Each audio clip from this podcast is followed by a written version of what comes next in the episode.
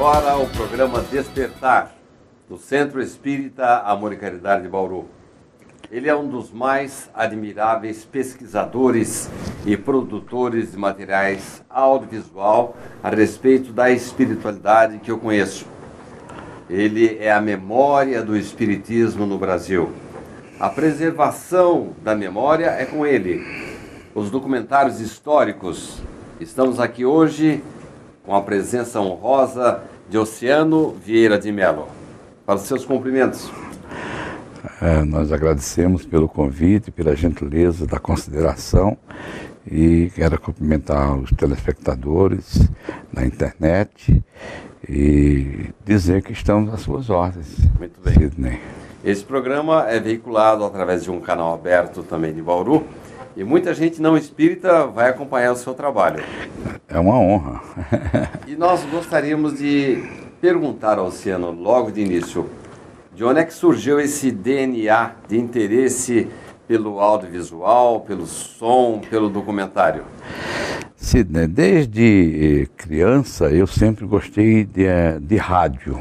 Então a minha formação, vamos dizer assim, nesse campo, ela vem de gostar de rádio. Eu nasci numa década, a década de 50, em que os movimentos culturais brasileiros, eh, eles cresceram com essa época, né? a época da era do rádio, depois o, a, a bossa nova no, no, final dos anos 50, depois o cinema novo nos anos 60. Então esse cal, caldo cultural brasileiro, a gente tomou conhecimento através do rádio e depois no final da década de 70, de 60, através da televisão. E isso fascinava muito o menino no interior de Alagoas. Né? Ah, então eu acho que esse gosto vem daí. Eu, quando viajava, a questão de 20, 30 anos atrás, eu sei, o primeiro lugar que eu entrava era numa loja de eletrônicos para conhecer as novidades. Então isso foi se acumulando e, e, é o que eu gosto de fazer. Em que cidade você nasceu? Eu nasci numa cidade chamada Carneiros, no interior de Alagoas, mas a minha formação cultural, vamos dizer assim, foi no Cine Alvorada, em Santana do Ipanema, que é uma cidade próxima de Carneiros. Carneiros era um município de Santana. E ali a gente assistia um filme todo dia, aliás, toda noite, né? Passava no cinema um filme to todas as noites e isso aí foi influenciando muito a minha cultura. É, eu agradeço muito por ter sido uma pessoa que, que amo até hoje o cinema e o audiovisual. Vamos dar uma avançada no tempo e os nossos telespectadores vão se lembrar provavelmente de um filme de grande sucesso e a vida continua.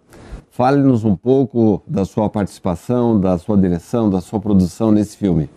O filme A Vida Continua uh, foi um convite do então presidente da Federação Espírita Brasileira, João Nestor Mazotti. Uh, nós já havíamos feito algum trabalho em, uh, durante o bicentenário de Allan Kardec em 2004 e em 2005 ele me convidou para que eu analisasse um dos livros do André Luiz para ser, para ser adaptado para o cinema. Né? E que tinha um ator que tinha eh, ido oferecer o serviço dele como voluntário para a federação, que era o Paulo Figueiredo, diretor de televisão, trabalhou, ele já fez programa O Fantástico, junto com Augusto César Vanucci, e ele gostaria de contribuir com a doutrina espírita. E foi quando nós nos conhecemos e, e, e, tivemos a ideia e levamos o projeto ao Nestor Mazotti, da FEB, e aí começamos a fazer o filme e a vida continua.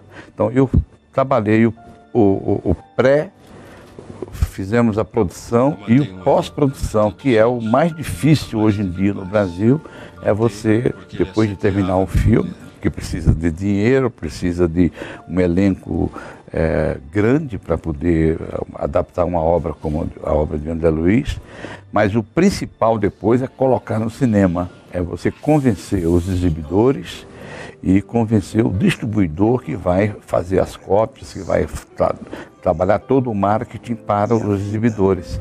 Então nós fizemos esse trabalho que eu me orgulho muito de ter, ter feito ele, é, eu acho que é o, último, o único que eu, que eu fiz e vou fazer, não vou fazer mais. Primeiro dá muito trabalho, minha, o meu campo é o jornalismo, é o documentário mas um pedido da Federação Espírita Brasileira para mim é uma ordem. Foi uma grande experiência.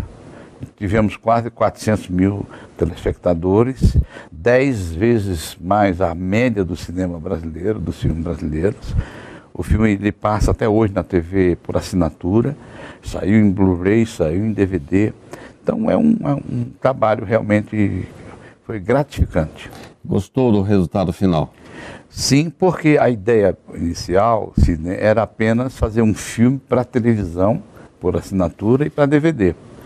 Mas ele ficou tão bom e talvez impulsionado pelo filme do Daniel Filho, Chico Xavier, e pelo nosso lar do Wagner Assis, eh, nós eh, caprichamos, vamos dizer assim, em, embora tenha sido um filme de baixo orçamento, nós caprichamos e ficou tão bom que quando eu levei ele para um exibidor um distribuidor cinematográfico, eles é, resolveram colocar em 120 salas. Então o filme estreou em 120 salas do Brasil, o que é um, um, passo gigantesco em termos de exibição de filme nacional. E foi um passo gigantesco também para a divulgação de uma obra espírita.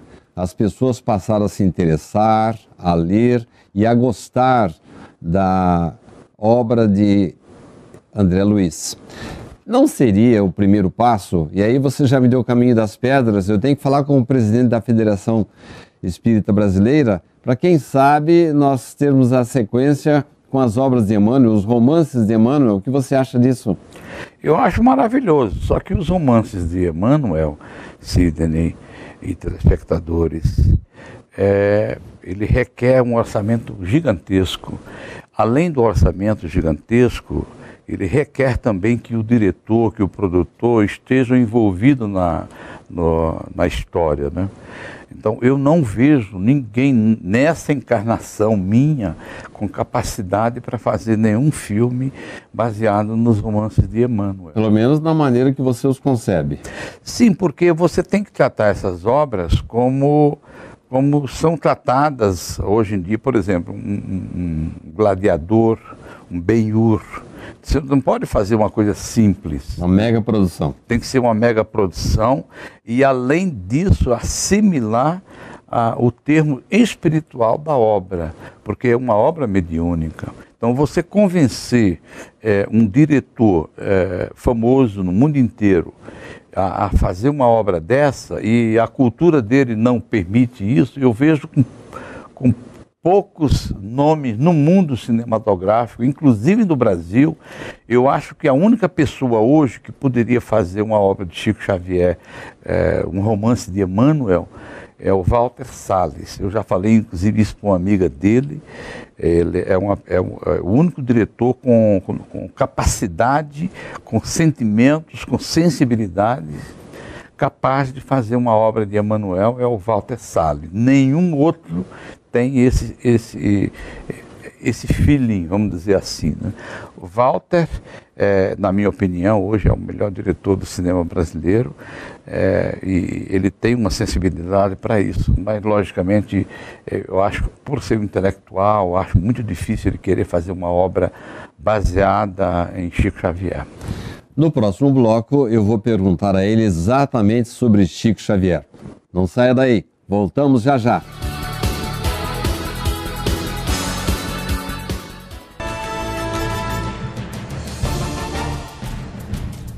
Mudança de ano deveria ter para todos nós sempre essa característica de reflexão.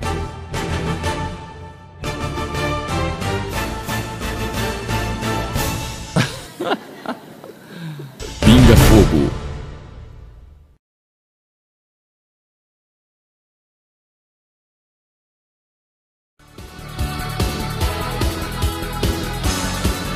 Estamos de volta com o programa Despertar do Centro Espírita Amor e Caridade. Hoje, com a presença honrosa de Oceano Vieira de Melo, o homem documentário ele que preserva a história, o garimpeiro da história do Espiritismo no Brasil. Fale-me um pouco sobre Chico Xavier. Falar de Chico Xavier é muito fácil, né? mas ao mesmo tempo muito difícil para quem não compreende que ser humano foi esse. Chico, é, quanto mais a gente pesquisa, quanto mais a gente entra no mundo de Chico Xavier, a gente acaba descobrindo, é, um, além do ser extraordinário, além do maior médio de todos os tempos, um sábio você descobre o sábio Chico Xavier. Chico Xavier é, não é à toa que ele ganhou, né, conquistou, melhor dizendo, a simpatia, o respeito do povo brasileiro.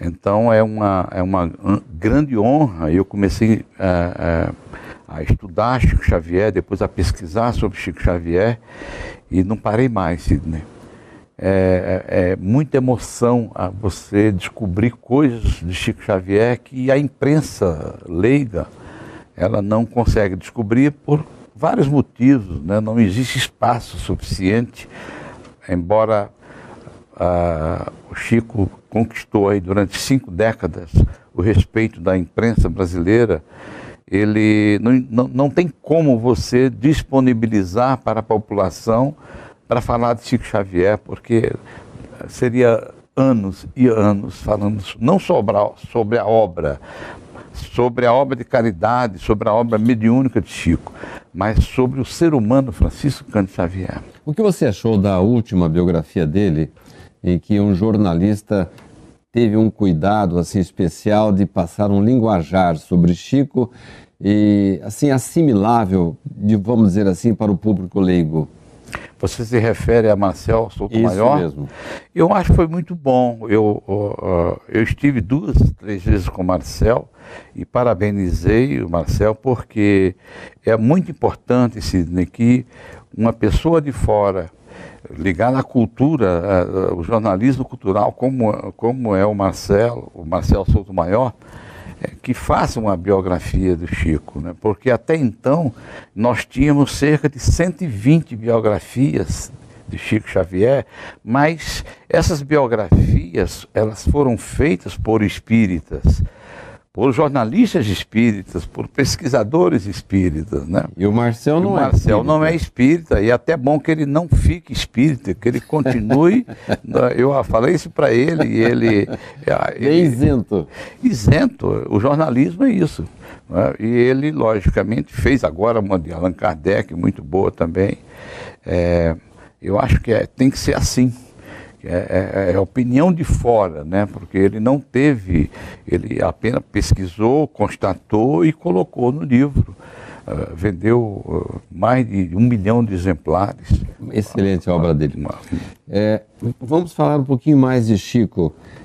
Poderíamos dizer que Chico teve duas fases, uma antes, outra depois do Pinga Fogo? Podemos. Eu acho que o Espiritismo, né? O Espiritismo teve o, a fase antes de Pinga Fogo e depois de Pinga Fogo.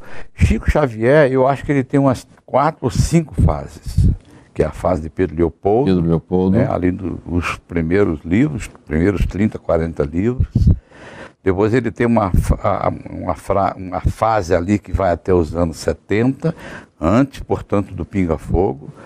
Depois ele teve aquela, aquela fase das cartas uh, psicografadas dos espíritos recém-desencarnados, que ali é uma, uma, coisa extraordinária, que é a fase consoladora, a primeira fase, a segunda fase científica, a primeira fase é a, a, fase reveladora com o Parnaso, com os, os poetas, né? É, depois com a obra de Emanuel ali no início dos anos 30 e Humberto de Campos, e a última fase que é uma coisa extraordinária, né, onde a gente descobre um filósofo, Francisco Cândido Xavier, onde a imprensa, é, a mídia, né, o, o, cinema, o teatro, a televisão, é, trata Chico Xavier como um, não só como uma, uma personalidade, mas considera Chico Xavier como um, um, fato extraordinário que só seria possível no Brasil. Nenhuma outra nação do mundo daria a importância que se deu para Chico Xavier, eh, a não ser o Brasil. Então, é, é, eu, eu acho que as fases do Chico Xavier é, são quatro, três ou quatro grandes fases de, de cultura, de educação e principalmente, eu costumo dizer, uma, é até uma frase que eu, eu, eu aprendi com Haroldo Dutra Dias. Chico Xavier e Allan Kardec, eles trouxeram Jesus para mais próximo da gente.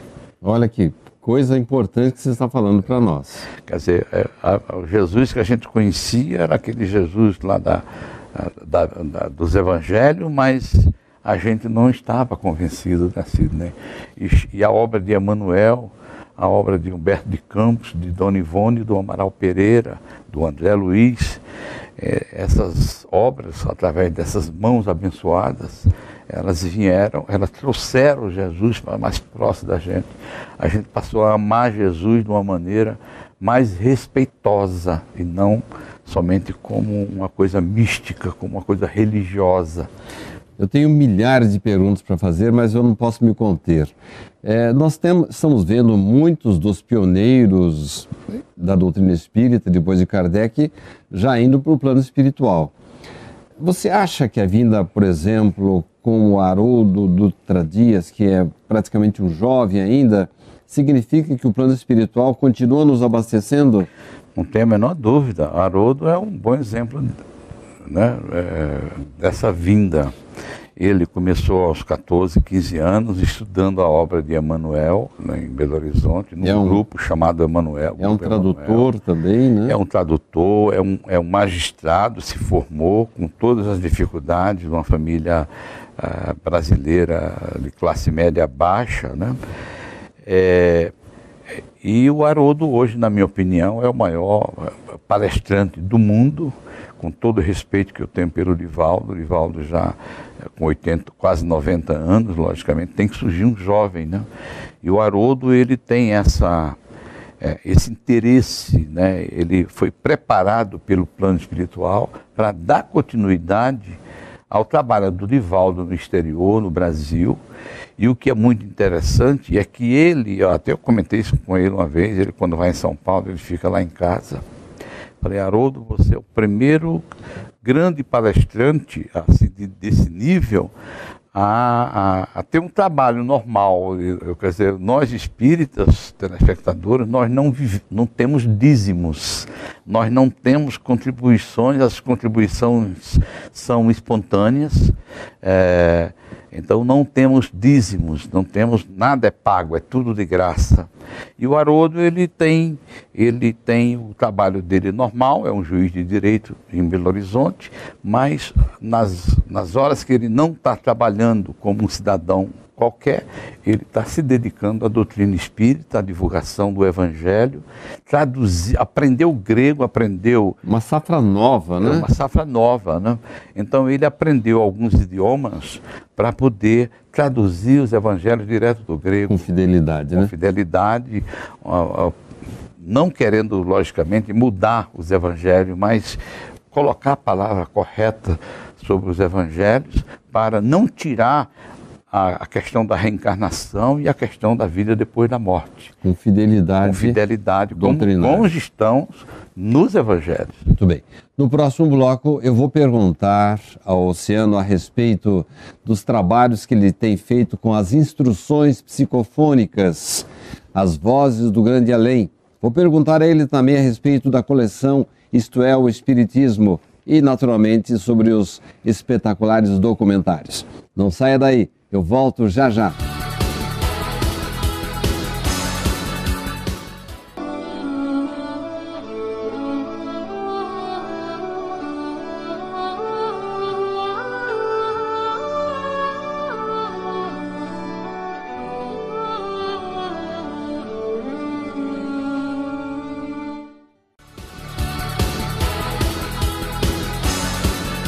Estamos de volta para o último bloco do programa de hoje, Despertar, com Oceano Vieira de Mello. Eu vou falar bem pouco para que você fale bastante. Fale um pouquinho sobre instruções psicofônicas e vozes do Grande Além.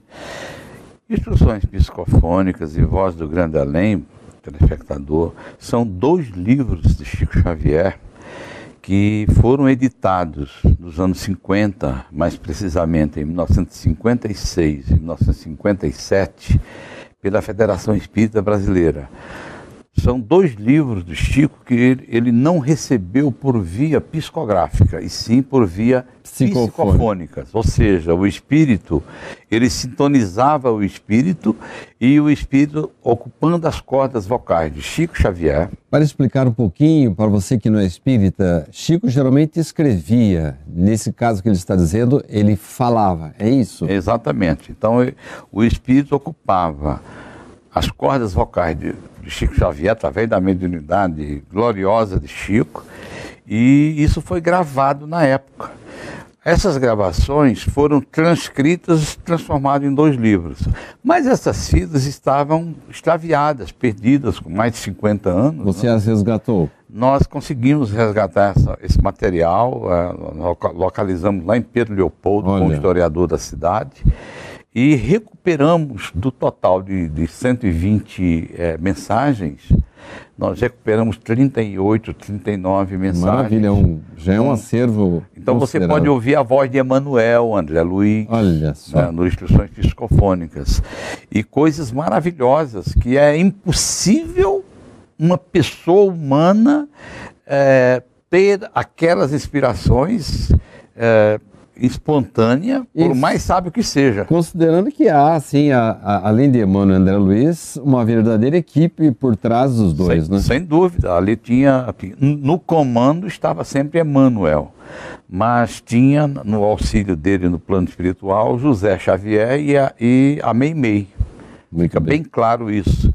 Então ali você tem filósofos, poetas vindo é, e tem uma que me impressionou bastante da, dessas comunicações, além, logicamente, do, do Emmanuel, tem uma que é muito interessante, porque na pesquisa, a gente pesquisando, uma poetisa paulista, ela, exatamente há cerca de 100 anos atrás, ela fazia palestras em São Paulo para a sociedade paulistana sobre reencarnação, sobre vida depois da morte, é, sobre o budismo, e essa, essa pessoa, é, ela era uma poetisa, tinha oito livros publicados. Ela era jornalista do jornal Estado de São Paulo, na época. E quando ela começa a fazer essas, essas, essas palestras, a sociedade paulistana se, se afasta dela e ela fica, ela fica muito triste. Provavelmente, não, eu não pesquisei ainda, mas ela foi, deve ter sido amiga do Batuíra e deve ter sido amiga da Anália Franco. É, o nome dela é Francisca Júlia da Silva. Quando eu deparo com uma, com uma psicofonia do Chico, recebendo a, a, a Francisca Júlia da Silva, eu saí a pesquisar quem era a Francisca Júlia da Silva. Aí a gente descobre toda essa história dela. E, e 30 anos, 30 e poucos anos depois da sua morte, porque ela se suicidou em 1920. A questão amorosa, é, abandono, casos amorosos, ela se suicida. E 30 e, e 20 e tantos anos ela comparece ao Luiz Gonzaga. O Chico recebe uma, psico, uma psico, psicografia dela, ela utilizando-se da grafia da época Meses depois, ela vai até o Meimei, que é onde o Chico fazia essas gravações, onde ele recebia num grupo fechado essas reuniões mediúnicas. E o José Xavier, irmão do Chico, que tinha desencarnado em 1939, ele anuncia ela, mas quem vai trazer ela no plano espiritual é André Luiz. E o André Luiz anuncia ela, dá, dizendo que ela está vindo para cuidar dos suicidas. E ela estava em boas condições para falar? Ela ocupa as cordas vocais do Chico de uma maneira, ela faz, faz um soneto, não lembro se é um soneto ou se é um alexandrino, uma coisa maravilhosa. Quando eu vou pesquisar sobre ela, eu encontro, por exemplo, o túmulo dela é, foi, foi feito pelo grande artista Victor Brecheret. E esse túmulo dela, todo de mármore, tamanho natural, no, no, cemitério do Araçá, em São Paulo, ele foi retirado e colocado na Pinacoteca, por ser uma obra de Victor Brecheret. Então, isso tudo me envolveu por causa da história, da arte. E aí eu te pergunto: os poetas são tão importantes que, além do André, do José Xavier anunciar ela, quem a trouxe foi o André Luiz, um espírito de escola. Nós temos mais um tempinho. Eu queria que nas próximas perguntas você pudesse abreviar um pouquinho para eu poder sugar um pouquinho você ainda. ok, vamos Me lá. Me fala um bocadinho sobre a coleção Isto é o Espiritismo. Olha, a coleção Isto é o Espiritismo é uma, uma coleção de filmes, de documentários que aborda é, a questão da vida depois da morte, a experiência quase morte e a reencarnação. É nesse que você fala sobre Eurípides, Divaldo? Não, o, o Eurípides e o Divaldo é sobre a vida dele, são biografias dele, e são nessa documentários. Coleção? Mas nessa coleção são filmes baseados em, é, baseados em pesquisas científicas que não tem nada a ver com o Espiritismo, mas são pesquisas científicas comprovando o que o André Luiz e o Emmanuel e Allan Kardec e a obra de Ivone eh, já falavam 30, 40 anos antes. Que é a prova da reencarnação, a prova da, da vida depois da morte. Esse material todo está disponível para aquisição? Está disponível em DVD. É... Tanto das instruções psicofônicas como também na coleção? através na Livraria Cultura, na Saraiva, na, no Submarino. E, enfim, é, uma, é, um, é um trabalho em DVD, a gente trabalha com e TV a cabo, alguma coisa está indo para TV a cabo, mas seguramente em DVD, porque materializa todo esse material. Eu quero deixar você, com esse final de programa, à vontade para falar sobre os documentários, principalmente a parte histórica. Nós estamos é, trabalhando agora num, num, documentário é sobre um material que nós descobrimos é, mostrando. A gente já conhece a mediunidade de Chico, mas eu considero como o documento mais importante, como prova da imortalidade. Aquele casal português. Um casal de portugueses, ela no plano espiritual e ele aqui na Terra. Ele vem aqui, visita o Chico Xavier em Pedro Leopoldo, em 1955 e é um jornalista, um escritor, portanto, um intelectual da, do movimento espírita português, um homem extremamente é, é, é, culto. Ele tinha uma revista com ela, ela, ela morre, é, e depois ele vem ao Brasil, que era o grande sonho dele, e ela traz cerca de 15 espíritos para visitar o Chico, e logicamente ela estava acompanhando o marido, né? O marido aqui. E é uma prova autêntica. Isso é uma prova autêntica, não tem como. E ela e o Chico vai descrevendo um a um os espíritos que estão com ela, dando detalhes, o nome, a profissão, como que é o rosto dele, como que é a roupa dele, o que ele fazia, o entrosamento com o jornalista que está ali gravando tudo. Provando. Provando a imortalidade. Não podemos deixar de citar é, Eurípides Barçanufo, Divaldo Franco. Esses são filmes que nós fizemos, são documentários. Eurico Bassanufo, Educador e Médio.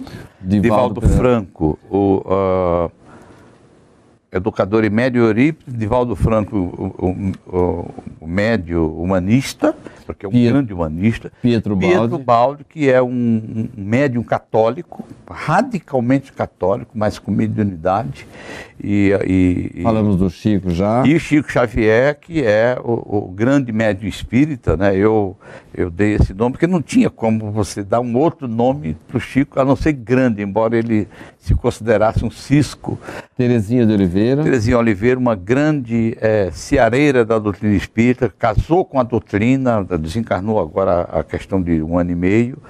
E o Elias Barbosa. O Elias Barbosa, que é, na minha opinião, um grande intelectual do movimento espírita, doutor Elias Barbosa, professor de medicina no, no Triângulo Mineiro e um grande estudioso da obra de Chico Xavier. E teremos também do Elias Barbosa alguma coisa a respeito?